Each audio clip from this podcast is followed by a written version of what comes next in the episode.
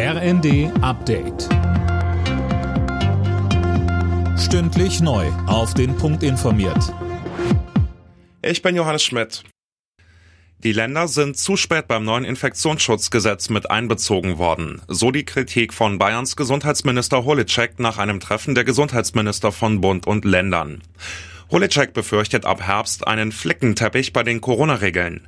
Bei WeltTV kritisierte er auch Bundesgesundheitsminister Lauterbach. Es wurde alles abgewiegelt. Die Frage nach den Parametern, ob man da ein Stück weit auch konkreter vom Bund werden kann, wurde nicht beantwortet. Die Frage zur Aussetzung der einrichtungsbezogenen Impfpflicht, die ich für notwendig halte, hat er abgelehnt. Also es gibt viele Punkte, die aus meiner Sicht für Enttäuschung sprechen. Deutschland soll unabhängiger von fossilen Energien werden.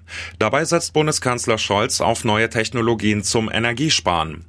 Die Preise für Öl und Co. würden nicht so schnell wieder sinken, wie wir uns das erhoffen, sagte Scholz beim Besuch einer Heiztechnikfirma. Und weiter? Wenn wir es schaffen, mit erneuerbaren Energien, die wir massiv ausbauen, aber gleichzeitig auch mit modernen Technologien dazu beizutragen, dass wir weniger von diesen Ressourcen verbrauchen, dann stärkt das auch unsere Sicherheit und unsere Zukunftsfähigkeit als Land. Die Staatsanwaltschaft hat erste Details zu den tödlichen Polizeischüssen auf einen 16-Jährigen in Dortmund mitgeteilt. Demnach wurde der Teenager von fünf Kugeln getroffen. Er hatte offenbar mit einem Messer hantiert. Ob er damit auch auf die Beamten losging, ist noch ungeklärt. Finanzminister Lindner stellt heute seine Pläne für ein Inflationsausgleichsgesetz vor.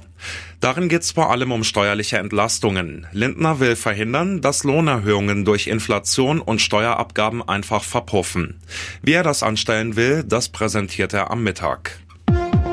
Alle Nachrichten auf rnd.de